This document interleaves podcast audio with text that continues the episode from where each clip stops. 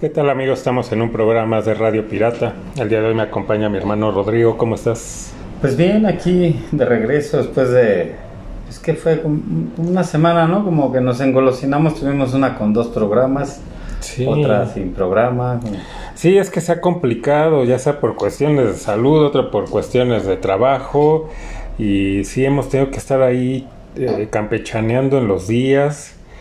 Y este, pero ya esperemos que Se ya- regularice, ¿no? Sí, ya, ya empezar a regularizarlos eh, para pues, los días y horarios que más o menos tienen acostumbrados para no fallarles y que ni qué pasó con mi programa. Sí, ¿no? ¿Qué pasó? Hoy no hay de por charlas, ¿no? Estamos cambiando, pero bueno, el chiste es que tengan cada semana este... Sí, de por charlas ¿no? eh, está el plan de hacerlo el jueves, ya con Marco de regreso, recuperado. Entonces, este, nada más hicimos catafixia, ¿no? Hoy Radio Pirata y el jueves, este, de por charlas. Sí, pues sí, nada más un, pequeño, una pequeña jiribilla, ¿no? De, de Sí. esta semana. Sí, sí, esperemos que ya a partir de la próxima ya regresar habitualmente, pero este, pues no ha sido es que cues- cuestión nuestra, sino que In- inclemencias de la vida, ¿no? así es, pues ni modo. Entonces, este, pues, las breves de la semana, eh, vi el, eh, la portada de la revista Rolling Stone y está Rubén Blades, o Blades más bien, porque sí, en sí su apellido no es Blades, es Blades. Eh, eh, o sea, es, es un músico y aparte, pues su música muy fuera de lo que acostumbra esta revista, ¿no? Pero creo que, que bastante válido, este, y creo que estaría interesante hacer un programa sobre él. Yo, yo, a, pesar de que no es la música que, que pues, no sigo o nunca no, no es así como, o no fue de mi agrado. Sí tengo que reconocer que el señor eh, Rubén Blades, eh, pues en su género, para mí es el, es el mejor. Sí, yo creo que yo creo que los salidos de, de, de esa esa famosa Fania All Star, ¿no? De donde pues empiezan personajes como él, igual Willy Colón o el mismo ídolo del señor Marc Anthony, ¿no? Que se ve más bien una copia de, de Héctor Lavoe, ¿no? Héctor Lavoe, como- Héctor Lavoz, como decía un, un- un amigo, ¿no? Sí, Héctor Lavoz. Pero bueno, pues sí, De hecho, ellos- es uno de los grandes exponentes. Yo creo que es lo, lo, lo que empieza, ¿no? Es el boom de la salsa. Sí, porque de hecho en la banda de, de Willy Colón, eh, el vocalista al principio era Héctor Lavoe. Cuando él se sale, entra este Rubén. Rubén. Un tiempo Rubén. Sí, como sí, vocalista y ambos ya saliendo pues hacen grandes este, carreras como solistas. Sí, definitivamente este trío sobre todo siento que eh, pues sí, en, en su género son o fueron genios. Sí, como los precursores de, de, de esta combinación de, de ritmos, ¿no? Crean esta famosa salsa, ¿no? Sí, aparte con letras bastante profundas, no lo que después empezamos ya a escuchar con estas canciones pues más melcochonas y románticas y ya después ya también muy este eh, pues ya muy dirigidas más hacia la cuestión sexual, obvio, no tanto como el reggaetón, pero ya también eh, fue hacia allá. La salsa de, de- de esta gente, sobre todo la de Rubén Blades, las letras eh, pues con mucha conciencia social, ¿no? Hablando de, de toda la problemática que existe, ¿no? Que ha existido y que existe en América Latina. Contando historias, ¿no? Rubén es un gran contador de historias en sus canciones. Sí, es un... Es, y yo creo que, pues, digo, si en, ya en la revista Rolling Stones han puesto personajes de este, estos personajillos del reggaetón, pues ya se habían tardado en poner a, a alguien de la talla de este señor, ¿no? Dentro Sí. de su género, pues yo creo que si no el más grande, pues sí, de los más grandes y A mí es el que más me gusta y que sí puedo escuchar canciones de él sin bronca, ¿no? Así como dices, es un buen storyteller, ¿no? Se avienta buenas historias en su... Yo creo que mucha gente pues no sabe quién es, pues yo creo que sí lo van a ubicar por la de la más famosa, que es la de Pedro Navajas. ¿no? Ajá, y que para mí es como la más chafita, ¿no? De sí, su, sí, sí, de su pero... repertorio. Y fue la que más le... Bueno, a lo mejor la la que la gente lo conoce, Sí. ¿no? Pero claro que tiene muy, muy Porque hay gente que conoce la canción, pero ni siquiera sabe que es de él. Ah, sí, ¿no? claro, claro, claro. Pero sí, de, de, de su repertorio, yo creo que, digo, tanto en letra como en música, se me hace como que donde menos ganitas le echó. Que si se pone a repasar su, su discografía, van a encontrar que hay verdaderas joyas, ¿no? Sí, cómo no. Entonces, este, pues qué bueno, qué bueno que se le dé un reconocimiento a, a Rubén Blades. Y aprovechando, ¿no? Un saludo a todos lo- los amigos, hermanos de la República, de, este, De la hermana de la hermana de Panamá. República de Panamá, así es. Un saludo hasta allá para todos los que nos llegan a escuchar y para los que no también. Pues también, ¿no? Aunque no, pues también saludos, ¿no? Así es. Y bueno, eh, ¿qué más hay? Este, ah, lo de eh, bueno, fue apenas la Comic Con La en San. Diego, salen varios este, pues si no trailers sí de- como sneaks, sneak peek o como le llaman a los estos pequeños, ¿no? como sneak peeks, ¿no? Ajá, sale el último trailer de la de eh, Black Adam, bastante interesante se ve la película, Sí, sí, sí, sí. ¿no? Nos da un poco más este de, de ver a estos personajes secundarios como la Sociedad de la Justicia. Este, y pues se ve bien, va, pinta bien la, la película. Este, de, creo que de Marvel más que nada son como el anuncio de su, ¿qué? De sus fases, Quinta ¿no? fase De o no sé en quinta qué. van. fase. Por ahí abren con, con un tráiler de She-Hulk que toma, siguen los efectos medio, medio piojillos, pero creo que lo que, a lo mejor lo, lo que le va a ir bien a la serie es que sí toma muy... Calca muy bien el cómic de esta She-Hulk, porque en realidad ese cómic es como más... pues, Más como ligero, ¿no? Deadpool, pero es más ligero, tiene tonos de comedia, rompe la cuarta pared, ¿no? Sí, tipo como lo hace Deadpool. Deadpool. Entonces. Pues por ahí puede ser que está bien. Lo que me gusta es que al final se ve pues el regreso de, de Charlie Cox como, como, Daredevil. como Daredevil y que trae un traje similar al del principio, ¿no? Amarillo con eh, amarillo con, con, Con rojo. rojo. Sí, es del- Entonces, pues bueno, ahí es, es de lo... Fíjate que es curioso, pero es de lo que más me atrapó. No porque vaya a ver la serie, pero digo, bueno, a lo mejor por ahí está Cotorro. Igual y la veo, no sé, depende, esperaré a que salga. Pero de verdad que de lo demás, yo creo que hasta a mí me van a volver a atrapar si hacen algo bien con Cuatro Fantásticos, con todo y que ya anunciaron por ahí hay muchas revelaciones de que, o sospechas o filtraciones de que viene el Doctor Doom y por ende vienen los Cuatro Fantásticos. de nuevo el Doctor Doom. ¿no? O sea, en todas las películas eh, que han sacado Dicen que ahí viene el Doctor Doom, ¿no? Y, y es el que ha salido, ¿no? Se entiende que es el, el- el villano principal de los Cuatro Fantásticos, pero pues no es el único, ¿no? No, y que aparte tiene que ver, sí, no es el único, lo que sí es que obviamente es como el más emblemático, es como el duende verde, ¿no? De, de, de, O el Joker. de de Spider-Man o el Joker de Batman, obviamente pues quieren meterlo. Que bueno, la neta es que no le han hecho justicia también, esa es otra, ¿no? Si vemos Sí, no. un buen Doctor Doom, pues que bueno, mis respetos, que sean fieles a la historia. Pero pues también el Doctor Doom tiene que ver mucho también en Secret Wars. Hay, hay como que está en mis cosas.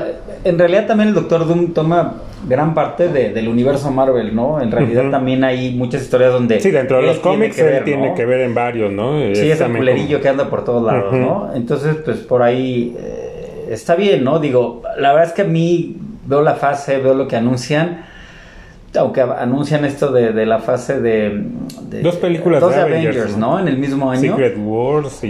y no la otra, este, que algo de Kine Dynasty, ¿no? De, Ajá, de Khan el Conquistador. Ajá, ajá. Híjole, no sé, no, no, ya no me acaba de, de, de, de- de- de llamar, digo, habrá que ir viendo lo que va saliendo, no, no tengo grandes expectativas, espero me sorprendan, ¿no? Como cuando no tienes expectativas que sale algo y dices, ah, pues va, güey. Es difícil, ¿no? Porque Disney tiene como su agenda bien, o sea, eh, bien estructurada de, de- de precisamente todos los mensajes y todo lo que tiene que ir, ¿no? Todo lo correcta, lo políticamente correcto. Entonces, pues sí, no creo que vayan a cambiar, ¿no? Sí, mucho no. Digo, No. por ahí eh, se ve que ya viene también Deadpool, que supuestamente hay rumores que van a dejar como, como era, tal cual, ¿no? Una Ojalá. de adultos, ¿no? Con un humor para adultos, con una clasificación R. Está bien que lo dejen así.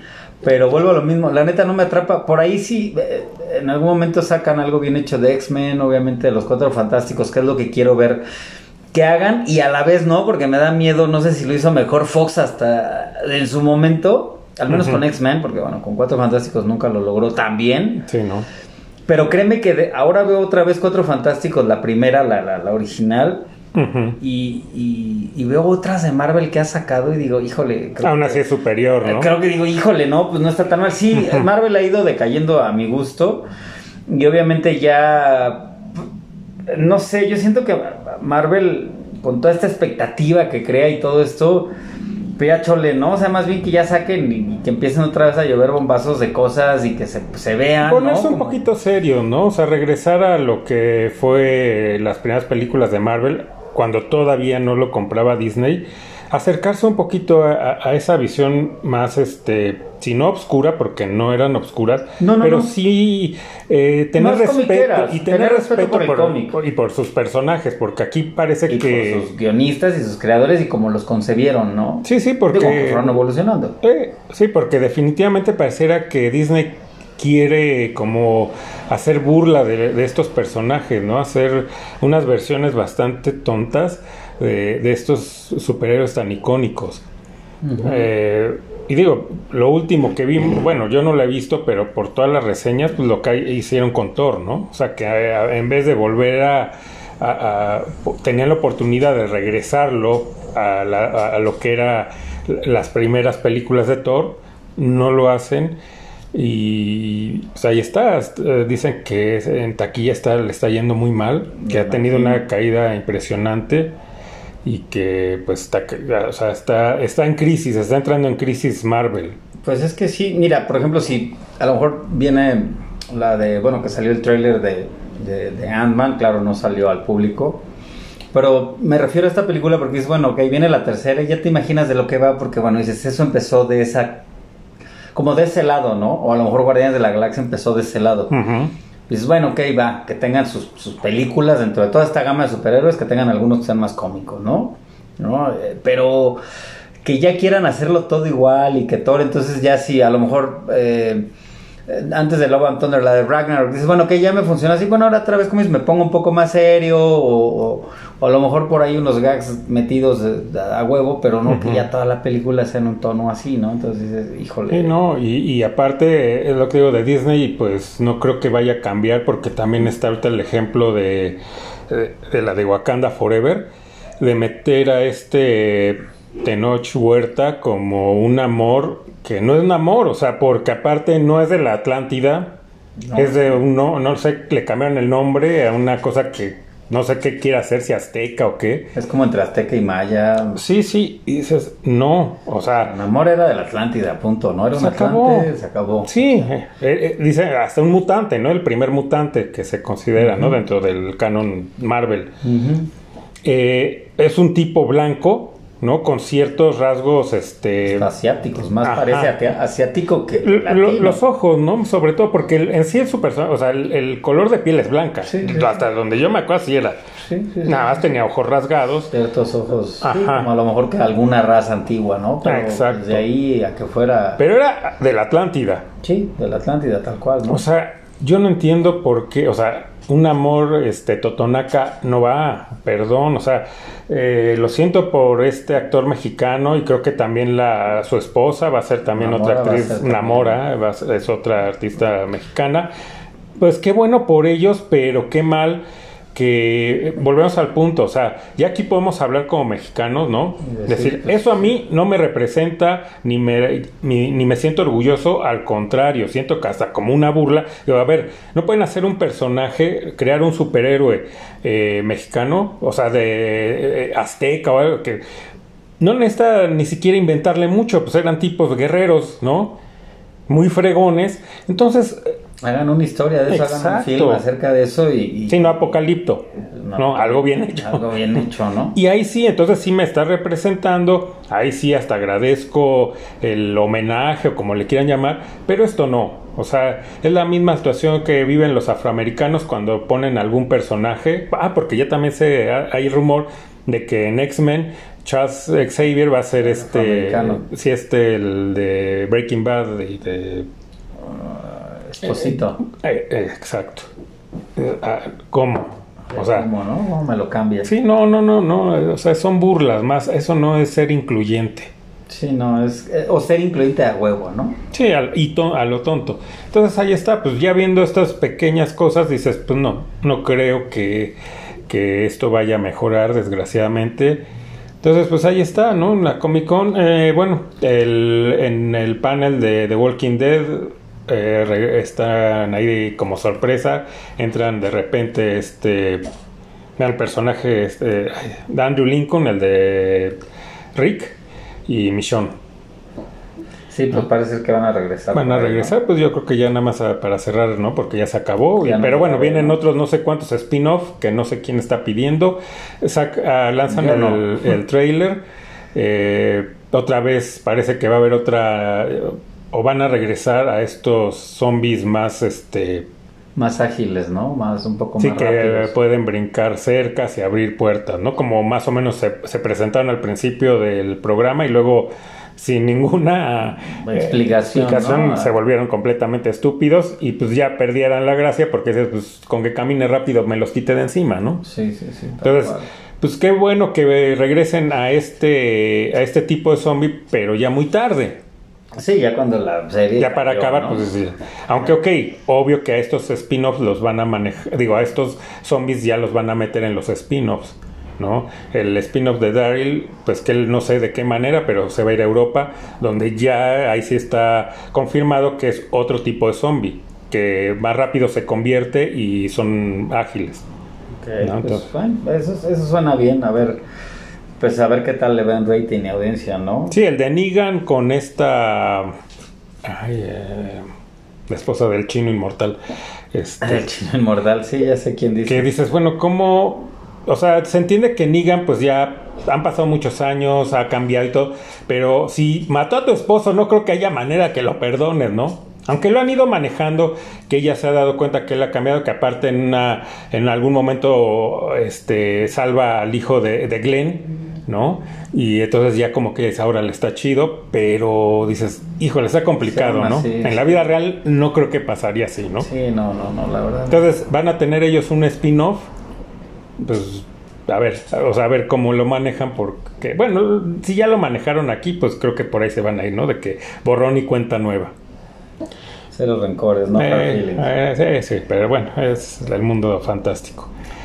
Entonces, este, pues creo que son, ¿no? Pues Todas- sí, de ahí de la Comic Con también le dan un premio, el, el Inkpot Award a Trino, Mm, que pues bueno, es un buen reconocimiento para un caricaturista mexicano, ¿no? La Sí. verdad es que es un buen reconocimiento para él, pues tiene una trayectoria pues muy larga. eh, sobre todo con su compañero Gis, ¿no? Gis y Trino. Ellos hicieron pues lo que era el Santos, ¿no? Contra Eh, la Tetona Mendoza. un, un- bueno que era salía en el era nada más estas tiras jornada, ¿no? eh, en, en la jornada pero buenísimas creo que por ahí venden no sé si todavía eh, esté hay un libro de, De donde recopilan ajá que pues recomendable ojalá si les, saben dónde lo puede encontrar uno pues díganos porque sí vale la pena tenerlo Sí, muy bueno, cómo no. entonces, pues qué, qué bueno, ¿no? Este reconoci- reconocimiento a este artista mexicano. Eh, esos son los reconocimientos que valen, no los namores este, totonacas. Sí, no, ahí sí como híjole. Sí, no. Entonces, bueno, pues creo que son todas las breves. Si se nos pasa alguna, pues ya la de, la de La, la echaremos la otra semana, ¿no? Así es.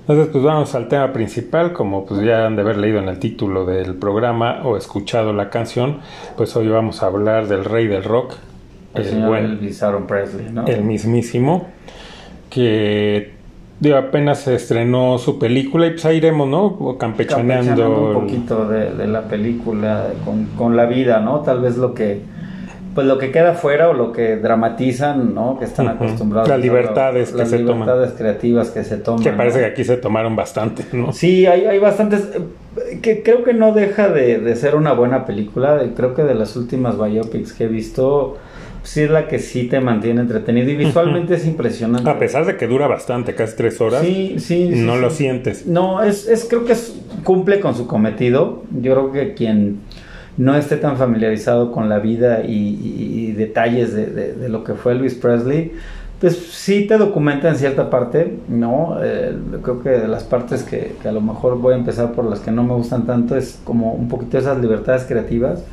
y que también lo ponen como que la historia la cuenta Elvis Pues, a través de, del a representante. través del coronel, ¿no?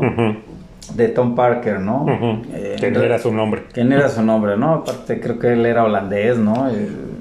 Traía pedos con la justicia. Una fichita. Sí, era una fichita, ¿no? Y aparte, pues sí se quedaba con más del 50% de las ganancias de Elvis Presley, lo cual, pues, para cualquier representante en aquella época y hoy en día.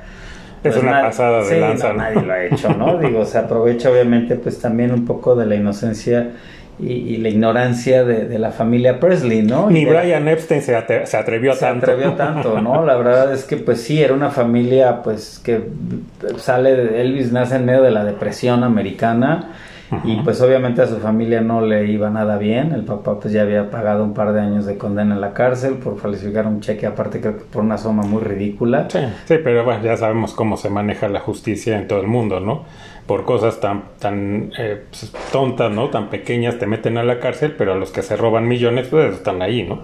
Sí, claro. Digo, o sea, la verdad es que el, el director, este señor Baz Luhrmann, sí visualmente sabe lo que hace, o sea, sí te brinda en la pantalla, es una lluvia de imágenes, de color, de... de, de, Las fin, épocas, ¿no? Sus Bien- visuales, sí, no, ahí sí ni, ni, ni cómo decir que, que falló, ¿no? O sea, la neta es que sí se ve bastante bien representante cada, cada década, ¿no? De- en la que vive Elvis.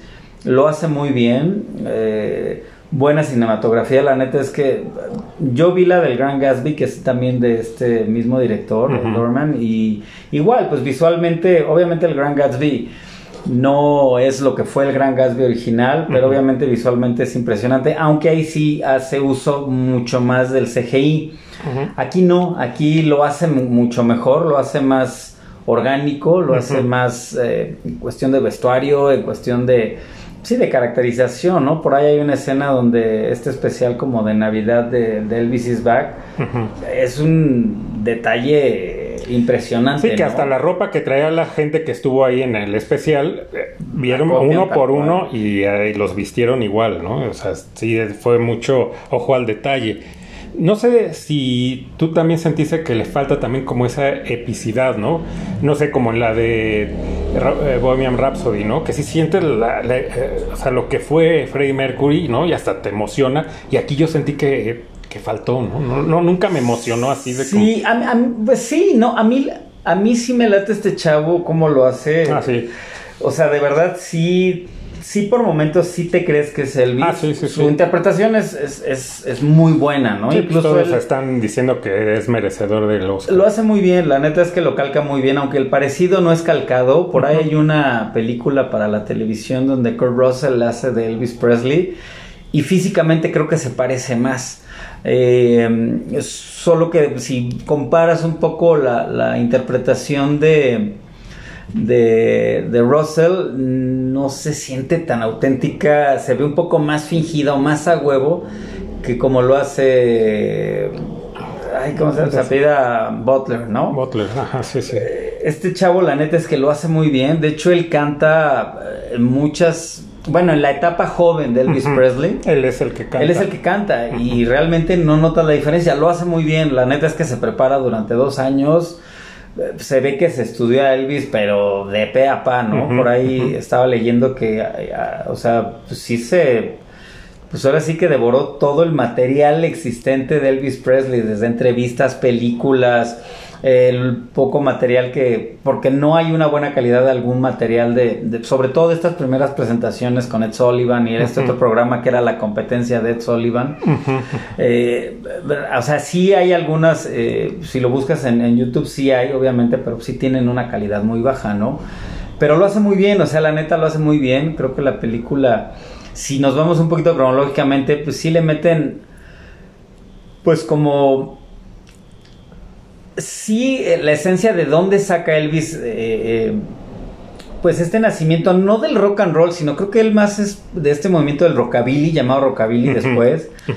Eh, esta influencia obviamente del country, ¿no? De, de- del bluegrass de, de- y también obviamente de- del gospel, de las iglesias y obviamente del blues, ¿no? Claro. O sea, esas grandes influencias sí lo retratan, aunque muy rápido. eh, Que bueno, también por ahí hay una versión, bueno, no es que sea una versión, pero él filma, creo que son casi cerca de cuatro horas de material y obviamente pues por cuestiones de, si fueron dos horas y media, pues creo que sí, igual en algunas me imagino que atinadamente por, por cuestiones de, de dinamismo en la película, obviamente en la edición cortan, pero hubiera sido interesante, creo que una de las partes interesantes que, que dejan de lado es toda esta adolescencia de él, este cambio de ciudad, cómo le afecta y el cómo el, el llegar obviamente de, de Illinois a Memphis le, cambia obviamente, o sea, ahí es donde él pues se empapa de, de, Sí, de todos los músicos. de- de toda la música que estaba absorbiendo, porque Memphis era un lugar donde había música por doquier, desde el gospel, desde el country, desde el, El blues,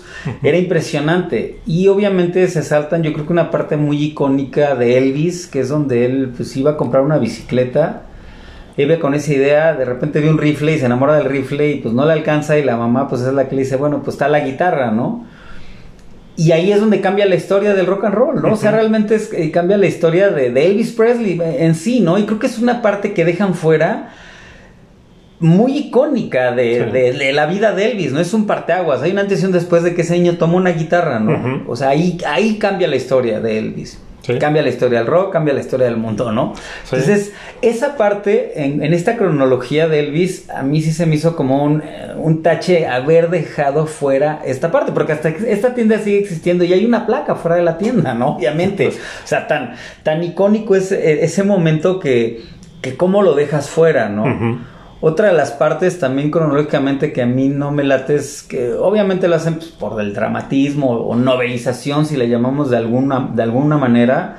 El que pues el coronel todavía seguía en este tipo de carnavales y ferias y él pues no, él ya estaba representando a algunos artistas Ajá. que sí los ponen en la película, pero él ya estaba totalmente fuera de este mundo de carnaval y de, circo. Sí. O sea, él ya estaba dedicado a representar a algunos artistas y tampoco él está en esta presentación No lo conoce ahí. ahí no lo conoce, o sea, realmente la historia ahí sí se toman libertades que siento que fueron muy a lo pendejo porque dices, bueno, lo puedes hacer de otra manera, o sea, no necesitas poner un escenario detrás de un circo y ponerlo como más, que empezó más desde abajo. Claro, Elvis empieza desde abajo, porque para empezar, esta es otra parte importante de la historia, que se saltan, porque Elvis va a grabar la canción, porque él ya trabajaba como camionero, no te Ujú. lo pasan, dices, ok, bueno, a lo mejor puede ser aburrida la vida de un Elvis de camionero, Sí. que igual lo puedes tener en un flash de 2, 3 minutos, no pasa nada, pero como Elvis llega a esta discográfica, ah, ahorra una lana y él graba una canción para su mamá, ¿no? Ujú. Y La de de ahí. That's Alright, ¿no? Ajá, no. No, ¿No no, no. Él graba otra canción y después el, el dueño de la discográfica, pues dice: Este güey tiene algo, ¿no? Entonces lo vuelve a llamar para que grabe algo buscando como este pues diamante en bruto que saliera esto este sonido que él buscaba o algo nuevo porque sí vio en Elvis como que había algo no y entonces y ya había artistas que lo hacían. Está, está por ahí eh, Chuck Berry, está Little Richards, que sí sale en algún momento en la película, pero ellos ya lo hacían. y era más rock and roll no era tanto este como rockabilly que, que decimos no Sí, porque ellos se puede, realmente los podríamos llamar realmente como los padres del rock and roll. Sí, claro. Pero obviamente hay que ubicarse en la época en donde no podían, no les iban a dar chance de grabar discos y menos de salir tanto en la radio como en la tele. Claro, por ser afroamericano. Y, y Elvis, pues la ventaja que tiene es que es un chico blanco. Cantando como negro, ¿no? Que con una voz increíble, ¿no? De- Y, de- y esta, y esa es la parte que, que se saltan en la película y digo, ¿cómo pueden dejar fuera esto? Porque cuando él lo lleva otra vez al estudio, pues ah, hace un- algunas series de tomas de algunas canciones y Como que no les convence pues mucho. no, o sea, a él, a este dueño de ahorita se me fue el nombre del dueño de la discográfica, él como que dice, pues no, no encuentro esto que quiero, ¿no? Entonces dijo, no, a lo mejor me equivoqué. Y en eso pues ya cortan y van como un break y Elvis empieza a tocar la de That's Alright. Y ahí es donde se dice, no, ma- graba eso. O sea, eso, es lo, eso es lo que estaba buscando. Y él es el verdadero descubridor de Elvis Presley. Con esta canción la lanzan y obviamente ya de ahí es donde Tom Parker empieza a escuchar y dice, "Puta, pues como que es blanco y, Y etcétera". va de hecho con el dueño de la discográfica y le compra por, ahora sí que por nada, el contrato de Elvis. Sí, porque aparte estaba, ya obviamente también respaldado con RCA, este Tom Parker, pero Aquí el problema es que lo suelta porque esta disquera ya estaba tronando y este Sí. güey traía unos pedos financieros impresionantes y pues dijo, pues va, ¿no? Y, y soltó esa joya y obviamente pues ya lo demás es historia. El señor Parker pues sí dijo, de aquí soy y, y vénganos tu reino, ¿no? De aquí voy a ser y sí, obviamente retrata cosas muy buenas como... O, o muy, muy básicas en la historia de Elvis, que pues este señor sí también tenía cierta visión, todo este merchandise que no existía en aquel Ujú. entonces, pues este güey, sí, hijo, este güey no nada más es de que cante y se mueva y, y que también puedo sacar, ¿no? Como un Lucas que pueda sacar muñequitos y pueda sacar loncheras y, y es lo que hace este señor. Sí. Obviamente, otra de las cosas, volviendo a, este- a esta cronología de Elvis, tanto película como, como realidad, es que claro que causa un escándalo eh, con sus movimientos de cadera, que Ujú. nos decían que eran completamente sexuales y bla, bla, que este güey, bueno, a lo mejor Elvis no lo hacía con esa- ¿no? Que hasta Elvis sí te decía que, pues, chale, cómo le pusieron ese apodo, a él no le gustó, ¿no? Sí. Pero obviamente se centran mucho en eso.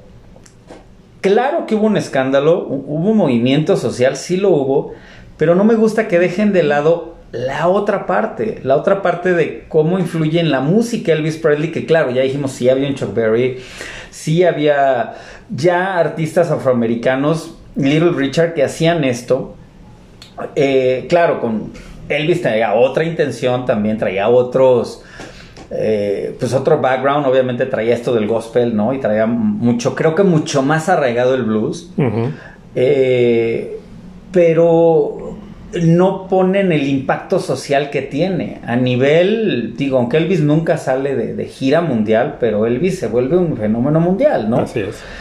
eso no lo retratan, creo que también dejan un poquito de lado cómo que por ejemplo en Bohemian Rhapsody sí hacen eh, sí hacen alusión a esto de cómo crean sus canciones. Y aquí no vemos la parte de Elvis más que el escándalo que logró, pero no te retratan cómo componía sus canciones o cómo las adaptaba. Cómo las adaptaba, Este proceso nada. de composición, porque también tenía originales y tenía muchos covers, pero no te ponen nada de eso. Entonces tú te quedas como, pues entonces, ¿quién era Elvis? Era un güey que nada más se movía así por nervios y por... Me explico, o sea, Sí. esa parte creo Sí, que sí, les falta en cuestión de historia. Porque no es nada más porque, bueno, Elvis sí, obviamente se volvió famoso por eso. Pero pues también a Elvis no nada más, sí, en su mayoría eran mujeres, obviamente, pero también todos los hombres querían ser como Elvis. Y porque también les gustaba su música. Claro. Al final del día también se- pues, sí me gusta su música. Sí, todos se, que se vestían como él, se peinaban como él. Es más, lo comentamos, los Beatles, pues los Beatles son los Beatles por Elvis. Sí. Era su máxima Sí, inspiración, tanto con en música como en el en su look. Sí, ¿No? sí, sí, sí, claro. O No sea, hablamos, no hablamos de los Beatles ya los que salen a la fama con ya bien definidos que lo tenemos con Sí, estos con- cortes y estos trajes, ¿no? Todos vestidos igual. No, antes de eso ellos andaban vestidos como Elvis y peinados como Elvis. Sí, sí, claro. Y cuando ellos llegaban a tocar covers que no eran, o sea, ya los había interpretado Elvis, pero ellos lo tocaban a la manera de Elvis, no a lo mejor el cover original como a lo mejor hicieron en Twist and Shout, que, que a lo mejor lo fueron cambiando. O sea, ellos realmente querían ser como Elvis, o Sí. sea, sí era la aspiración de todos. Creo que todo esto, obviamente, pues no lo, no lo retratan al 100% y creo que fue una gran falla de- del director el no no nada más retratar esta parte del escándalo social de los movimientos de Elvis, ¿no? Entonces creo que ahí queda fuera eso. De eso ¿Y de- cómo lo.? O sea, nada más dan la explicación de que, ok, eh, se va a la guerra, ¿no? Pero aquí, definitivamente, en la historia real, pues sí hay un. Pues, si no un coco wash, yo creo que sí una llamada de atención del tío Sam hacia Elvis y decirle, ¿sabes qué? Le tienes que bajar dos rayitas, porque si no, tu carrera se acaba. Y por eso, cuando Elvis regresa de la guerra, ya es este Elvis que muy distinto, ya pierde esa rebeldía de- del, del rockero, que sí la tenía, pero sí yo creo que fue una leída de cartilla bastante fuerte y ya él regresando, pues ya de hecho le baja mucho a cantar y más se va a la actuación. Sí. O Y- hacer estas canciones ya más hacia el tipo como melosas, ¿no? Sí, sí, se vuelve el Elvis meloso que a mí ya no me late. La neta, y eso, y otra parte que también no retratan, sí, obviamente el coronel, pues también no era pendejo y también sabía, y él fue de los que también dijo, sí, sí, vete, güey, o sea, porque esto es lo que nos conviene, porque si no, pues se te viene abajo la carrera. Pero también no te retratan la otra parte que es que este güey también graba un chingo de material, hace películas antes de irse, o sea, porque el güey lo que quería, pues, obviamente Elvis decía, puta, en dos años me van a olvidar, ¿no? Porque si entre el gobierno, obviamente la presión que había y la presión del coronel de no, pues sí tienes que hacer tus dos años, porque lo que hacían los artistas de aquella época, pues cuando eran celebridades, era pues prestaban servicio, pero iban a, A tomarse la foto. a tomarse la foto, a cantar para los eh, en Para diferentes bases, ¿no? Las tropas y pues iban de a gratis y eso era como el servicio, ¿no? Entonces Ujú. este dijo, no, güey, tú lo vas a hacer bien, ¿no? Porque vas a demostrar que eres el chico americano modelo, ¿no? Pero pues obviamente, como bien este señor Parker, pues no daba paso sin guarache, ¿no? Dijo, bueno, pues sí te vas, güey, dos años, pero grabamos material y grabas rolas y te filmas dos películas. Entonces, todas estas cosas como que dejan un poquito... Sí, porque el, co- el coronel lo que hace, o sea, ok, dice, sí, estoy de acuerdo que se vaya, pero, pero, porque dijo, el gobierno va a hacer, eh, va a hacer su negocio al ellos presentar todo lo que es Elvis en la guerra y ellos son los vaganones. No, no, no, no. Él va a grabar, pero todos los derechos son, son Eh, míos. Sí, no, pendejo no era el señor, No, ¿no? O sea, la neta era una fichita, ¿no? Sí. O sea, la neta es que sí. Ahora, o- otra de las cosas, te digo, errores históricos, pues eh, eh, la neta va a sonar un poquito fuera de, de, de- de la ley, ¿no? Pero la neta es que Elvis conoce a Priscila cuando ella tenía 14 años. Obviamente se casa cuando, bueno, ella ya estaba más grande, pero bueno, siguen en contacto. Pero esa parte Que donde aquí la ponen un poco más grande Sí, que la lo que ponen, realmente... la ponen casi como si fueran de la edad. Y no, sí, o sea, la neta es que Era Elvis- una niña, ¿no? Prácticamente. tendría 20, 21 y ella tenía 14, o sea, sí le llevaba un cachito, ¿no? Sí. Unos 12, 13 años sí le llevaba. Claro, pues el güey tuvo paciencia, ¿no? Hay que ser- ahora ya la frase va a ser esa, hay que ser paciente como Elvis. Sí esperó, pero bueno, el contacto siguió, ¿no? Pero sí la conoce pues, siendo una niña, ¿no? O sea, que no lo pone pues obviamente por Para ser políticamente, correcto. políticamente ¿no? Pero bueno, hubieran podido presentarlo como era, que ella lo veía como un fan y lo conoció pequeño y a lo mejor poner otras dos, tres. Pero bueno, sabemos cómo trabaja la industria en Hollywood, entre que pues no se va a ver bien, entre que pues va a estar como raro poner, perder tiempo en explicar el por qué.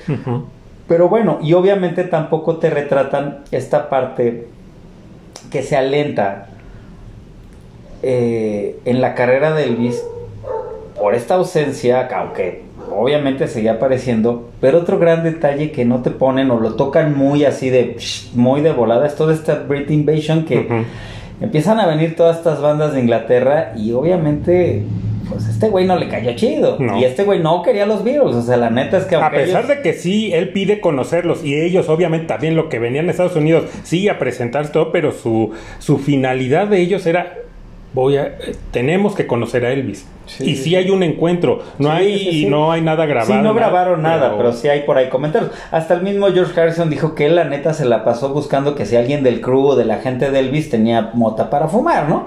O sea, también ellos andaban en su pedo, ¿no? Pero obviamente dicen que por ahí hubo tensión entre Lennon y Elvis Presley, ¿no? Por la diferencia de ideologías, ¿no? Porque, pues no que fuera anti-yankee eh, este Lennon, porque obviamente él mamaba a los Estados Unidos, pero él era más bien, no era anti-yankee, él era pacifista y sus ideas políticas y en cuanto a Vietnam, él traía otra ideología. Y pues Elvis Presley, como buen americano, como buen redneck que era, pues él era así, el tío Sam, Pro yankee. patriota y lo... y- sí. Y aparte ya bien alineado de que le dijeron a esto tiene que ser Claro. así, ¿no? Pues de hecho tampoco retratan en la película la parte de, de- el mismo Elvis pide ver a Richard Nixon, ¿no? Como para decirle, no, güey, hay que sacar a John Lennon de Estados Sí. Unidos y yo me presto. Y, Ujú. O sea, la neta, el güey la traía con todo contra el señor Lennon, ¿no? O sea, por ahí yo creo que sí había un celito, porque aunque el señor Lennon era bastante feito, pues movía masas. No, y, y- Muy y el, y el dato, ¿no? Que obviamente no lo iban a poner, pero ese dato precisamente cuando se entrevista con Nixon, que Nixon hasta lo nombra, ¿no? Y le da una placa Sí, como sí, sí, sí, agente sí, antidrogas cuando el tipo se metía hasta el dedo, ¿no? Y dices, no Sí, sí, sí, sí. Que aunque eran otro tipo de drogas, pero el tipo tenía problemas con todos estos barbitúricos. Claro.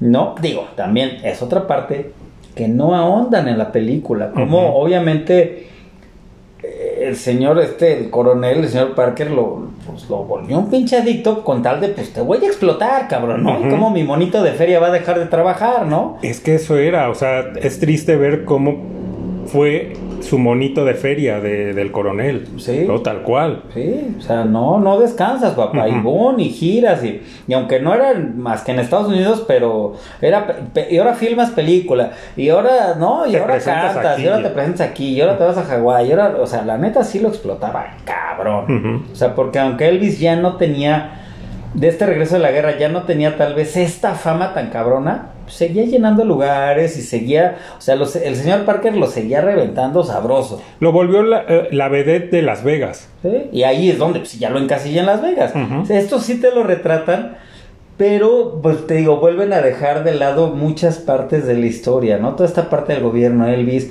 La parte, otra que dejan fuera, que a lo mejor podría ser aburrido, pero ni siquiera lo tocan, es cómo este Elvis cambia en su cuestión de movimientos y toda esta parte por, por hacer como más catas y todo, porque el señor hasta fue cinta negra Sí. séptimo dan, o sea, el güey después de la guerra se, se apasionó por el karate y la chica dice, bueno, ok, pero tampoco ni te lo ponen de que pues el güey empezaba a, a tener una pasión, porque era una, o sea, si estamos hablando de la vida de Elvis, pues eso era una pasión de Elvis en la vida. Y lo refleja hasta precisamente en sus movimientos en el escenario. sí, sí. Cómo cambia y entonces hace todas estas. Hacía sí. como que y se abría de piernas. Ajá. Y, era ya otro Elvis, ¿no? Con estos trajes ya era el Elvis, yo le llamo el Elvis ya más patilludo, ¿no? Que ya parecía más el Vicente Fernández, ¿no? Ya traen las pinches patillotas, obviamente en Y los con sus 70. trajes de vedette, ¿no? Todas con Sí. llenas de, de brillantitos y demás, ¿no? ¿Qué otra cosa que hay que desca- descatar- destacar de, de- de- del vestuario, ¿no? De esta película es impresionante, o sea, se crearon creo por ahí como 90 o más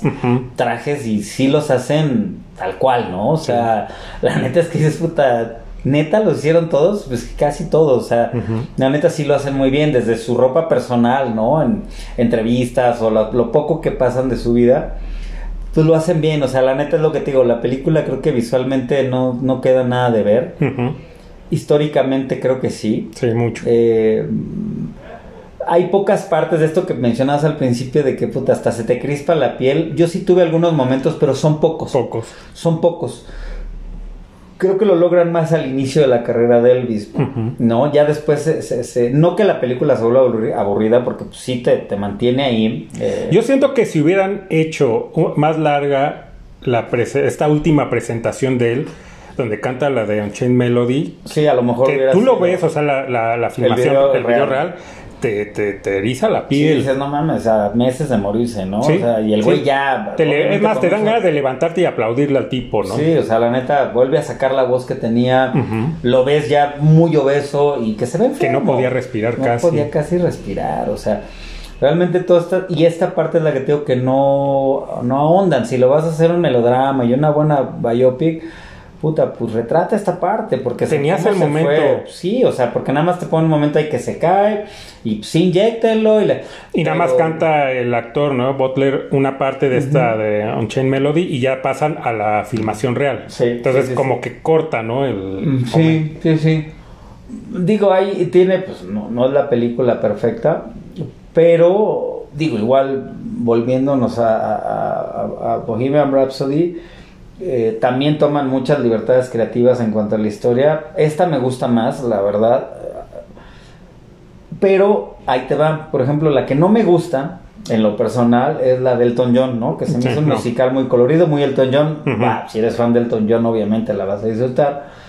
Pero aquí con, el, con la de Elton John, lo que sí tiene un gran acierto es que sí se meten mucho en lo que era Elton John, en su vida personal, en esa adicción, todo, y que aquí dejan mucho de lado. Y también en la manera de componer, vuelvo a lo mismo, de cómo creaba sus canciones, Sí. o cómo las co-creaba con, con, con este, ahorita se fue el nombre que era pues, como su compositor de cabecera. Bernie Taupin. Ajá.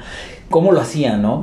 Y, y cómo, y cómo era una muy buena mancuerna, porque también no nada más eran las letras de este güey, sino este güey también era un mago, mago en el piano.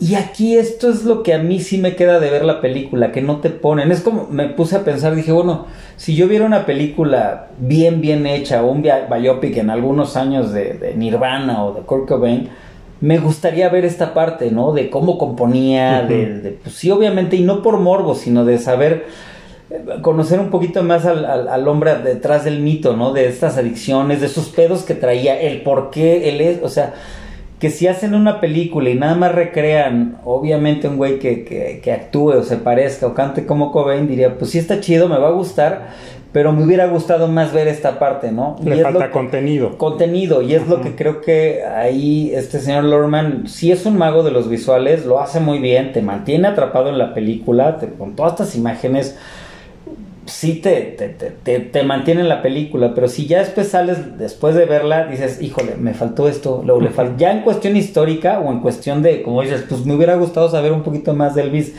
a lo mejor hasta su relación personal. Es muy, muy corto el, el, el cómo retratan, porque volvemos a lo mismo, es, es muy visual este señor y obviamente recrea muy bien el momento cuando muere la mamá de Elvis, pero hasta ahí se queda. Y la repercusión que tiene para Elvis la pérdida de su mamá, a nivel personal, a nivel carrera, es impresionante. Porque Elvis pues, era un niño mimado de mamá. Sí, eso también lo cambia, ¿no? Todo, o sea, de- de- cómo era él, ¿no? Obvio, es un golpe muy fuerte y que lo cambia totalmente y aquí, como bien dices, nada más lo tocan muy por encima y, y, y le achacan el cambio a otras cosas, no a esto, a esta situación que él vive tan fuerte, ¿no? Y que lo hunde en una depresión que yo creo que el- esa depresión lo acompaña hasta el día de la muerte, de su Sí, muerte. sí, sí, sí, nunca, él nunca lo supera. Y obviamente también eh, un poco la falta de carácter del padre, pues él, a la falta de su madre, él toma, y, a- y el mismo Tom Parker abusa. Sí lo retratan también un poco, pero ya no lo desarrollan. ¿no? Sí. Y te digo, tan no lo desarrollan que no desarrollan esta parte de las adicciones, esta parte pues también de Elvis y pues sus infidelidades, ¿no? Y la última relación que tuvo pues más duradera, o sea, sí se saltan como algunas cositas que hubiera sido interesante ver, ¿no? O sea, no nada más que nos den una lluvia de colores y de, de escenas, porque hay muy buenas, ¿no? O sea, realmente cuando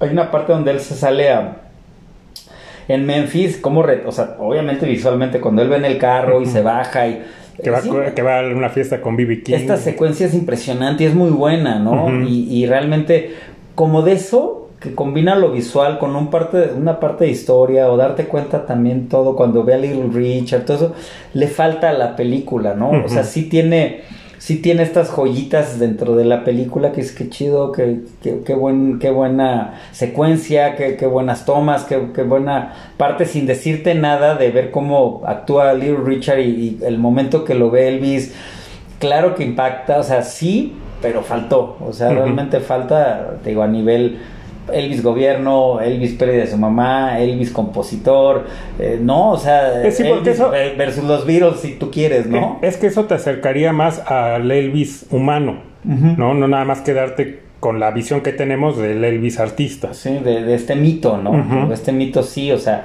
o sea, Elvis nos... Yo lo resumiría, Elvis sí, obviamente, gran parte de su carrera se lo debe a estos movimientos de cadera, a estos movimientos de cómo temblaba, de cómo se movía. Pero fue una gran combinación con, con su música y que lo dejen Y de su lado presencia y su presencia en el escenario, Sí. ¿no? O sea, porque también era un güey pues, que era carita y que tenía una voz impresionante el, Ujú. el señor, ¿no? Porque también no era cantar a culero y nada más era, o sea, no te ponen esta eh, todas estas partes, este conjunto de, de cosas que lo hicieron ser el rey del rock and roll, ¿no? No nada más como, ah, bueno, pues sí, porque el güey se movía así, causó furor y... Sí, No. porque te puedes quedar con esa idea. Para quien no esté muy empapado, ¿no? De quién fue Elvis, Sí. se va a quedar con la- esa idea, Sí, simplemente. porque los retratan en chispazos, ¿no? Por ejemplo, cuando dice el coronel como que dicen, oye, es blanco, es blanco, o sea, y este impacto, pues claro que fue a nivel general, pero pues, sí necesitaban como recalcarlo un poco más, ¿no? De que la gente como... Te digo, hay, hay pocas cosas, te digo, no es que esté criticando la película, a mí sí me gustó mucho, pero son pequeños flashazos y el señor se concentró más en lo visual, que te digo, no se lo critico, pero hubiera habido oportunidad de meter más Porque contenido. hasta los mismos artistas afroamericanos ah, no nunca hubo como el ah pues es que nada es porque es el chico blanco no o sea ellos mismos también lo lo o sea reconocían que el tipo cantaba y tenía que tenía talento. No entonces nunca hubo eso ah pues es que sí él porque es blanco no Sí. o sea no el tipo está donde está porque tiene un talento enorme mis respetos para Elvis Sí, sí, sí. Y que él mismo, el mismo Elvis era muy defensor de toda esta comunidad afroamericana. O sea, él, él siempre fue, pues sí fue muy redneck, muy yankee, pero tuvo esa parte que sí también era muy pro afro, afroamericanos. O sea, Sí, porque se juntaba con ellos y sí se le criticaba, ¿no? En la prensa y todo que, pues, que ¿Cómo se, no? O sea, Ajá. cómo se va a juntar con B.B. King, ¿no? ¿Cómo se va a juntar con, pues, con toda esta brosa, ¿no? Sí. Para la época, pues que todavía, aunque ya no eran los 40, ya no eran los 20, los 30 o 1800, finales de 1800, pero pues estamos hablando de que obviamente si hoy día sigue habiendo segregación racial en ese país, pues estamos hablando de los 50, 60, que pues, obviamente todavía estaba más fuertecito, ¿no? Sí, Entonces, sí, obviamente sí, no, no, no, digo, no es, digo, no es una mala película, para mí me, me gustó, me atrapó, digo, de las biopics pues, es de las que más me ha gustado, no sé si fue por, por, digo, no, nunca ha sido mi más grande ídolo Elvis Presley, pero sí está, pues en cierto nicho que dices, pues sí es el rey del rock and roll, ¿no? Y sobre todo este Elvis que decimos, este Elvis rockero y rebelde, Ajá. ¿no? Es No que lo, se- reconocemos como el gran parteaguas en la historia del rock, ¿no? El inicio de todo. Pero sí, desgraciadamente, nos quedamos mucho con esta imagen ya del Elvis este, eh, Las Vegas, ¿no? Sí. Y de este Elvis Melcochón. Entonces, eso es lo que, por lo que ya no somos tan fan. Pero le reconocemos que definitivamente no, ha- no el rock no sería lo que es eh, Sí, o lo sí, que ha sí, sido. ¿no? Sin él. no, se es- podría entender el rock sin él. es, es- si no a lo mejor la piedra angular eh, puede ser de las piedras angulares que hay, porque ya hablamos del señor Little Richard, Ujú. sí hay, o sea, hay a- antes que él o, o durante de, pero si este señor sí puede ser que por ser blanco tuvo oportunidades, pero sí tenía un talento muy cabrón. Y fue el que, ahora es que el que encendió la mecha, Sí. ¿no? El que inició todo lo que ha, ha venido después. Sí, porque entonces hasta los mismos rockeros afroamericanos u otros de la época también pues de ahí se agarraron y la neta es como a lo mejor pasó con los Beatles en todo este Britpop que dijeron, bueno, pues de aquí nos agarramos y está bien y muchos y, y quién gana pues el espectador, ¿no? Y quién gana pues los oyentes de buena música que es bueno, entonces empieza a haber una lluvia de pues a lo mejor malas imitaciones, pero habrá quien lo haga también muy Yo, bien. yo siento que también parte de este, pues, un poco de odio de, de Elvis a los Beatles era más envidia, a lo mejor no tanto musical, ¿no? Que sí lo había porque obvio, vio que ellos estaban por encima. Pero él veía, él, yo siento que él veía algo que él quería hacer, ¿no? Seguir con esta rebeldía, porque los Beatles, a, a pesar de que Epstein les corta el cabello y los viste y todo, ellos siguen siendo estos chicos rebeldes y que al, al, al paso del tiempo ya dicen, no, nos vamos a vestir como queremos y como nosotros somos y se acabó. Eso es lo que yo siento que él Sí, le daba como que él envidia. quería eso, hacer, ¿no? Y el señor. Parker pues no lo dejaba, ¿no? Era su changuito de feria y decía, pues tú así ya sabes, sí, ¿no? exacto. Tanto pues lo que dices, que lo deja, pues que fueron casi cuatro o seis años destinado a estar en el hotel dando shows, ¿no? Sí. Y que pues obviamente... Y Pues, que es lo que lo lleva ya a una depresión todavía más fuerte de la que ya cargaba por lo de la AMA.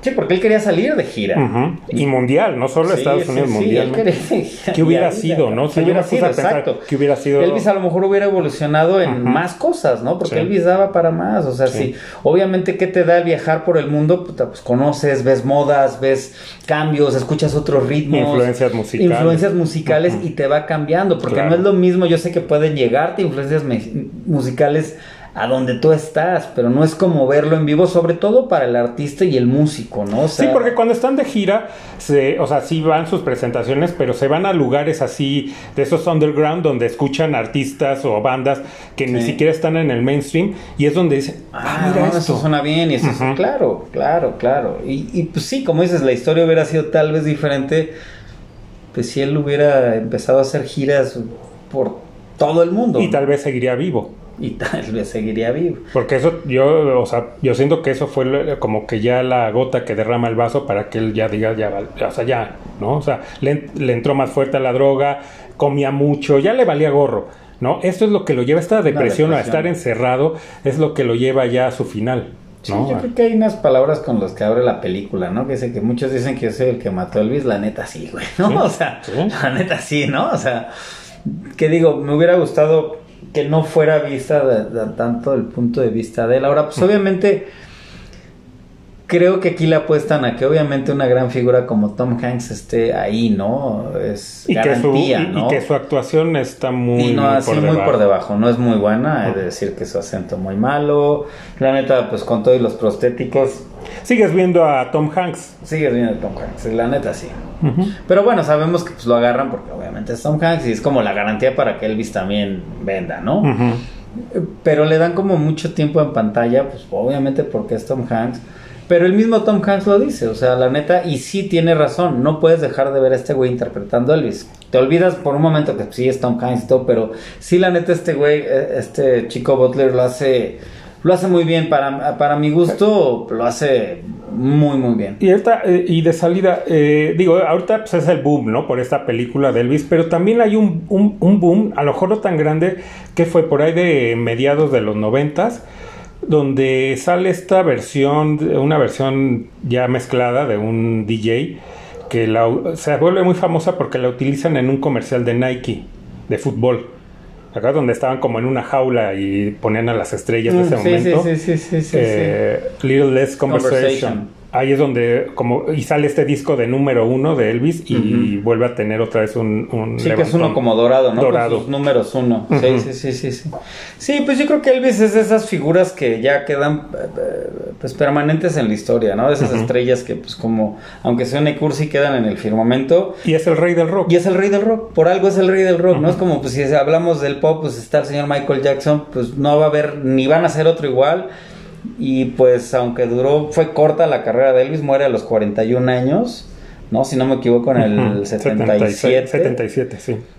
Eh, pues sí, se apaga una estrella muy joven, bueno, realmente 41 años estaba joven, obviamente se ve más demacrado por el, por el sobrepeso y tanta droga, pero realmente estaba joven y pues se fue el rey Y vive el rey. y, y vive el rey, ¿no? Y no va a haber otro como él, o sea, No. la neta es que solo hay un Elvis Presley, Sí.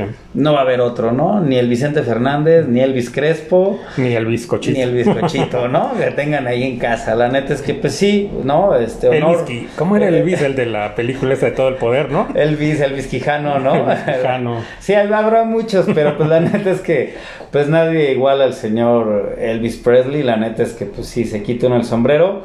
Te digo, preferentemente creo que coincidimos en que nos gusta más este Elvis rockero y envaselinado y rebelde y, y, y- y Bueno, y, y la teoría, ¿no? De conspiración de que no murió, ¿no? A lo mejor lo Que hay, hay otro. otra teoría por ahí, ¿no? También Sí, dicen que él fingió su muerte. y, Sí, pues, para ya retirarse de todo y ya deja ahí. Y si así fue, pues qué chido, Qué ¿no? Si bueno. anda por ahí el rey ya en- se libró del señor Parker y anda viviendo su vida, pues qué, Qué, chido. qué chido, también, sí, ¿no? sí, sí. Y bueno, pues para no variar, se vino el tiempo encima. Este, pues próximamente ya le estaremos dando ahí a- una noticia bastante choncha, ¿no? Espérenla. No queremos adelantar ya que esté un poco más cerca, pero eh, pues sigan ahí al pendiente porque se vienen buenas cosas, ¿no? Grandes cosas. Grandes ya cosas, estaremos ¿no? avisándoles. Así como el copete del señor Elvis. Exacto.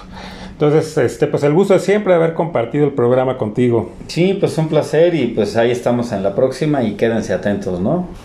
Y sin más por el momento, nos escuchamos en el siguiente. Baigón.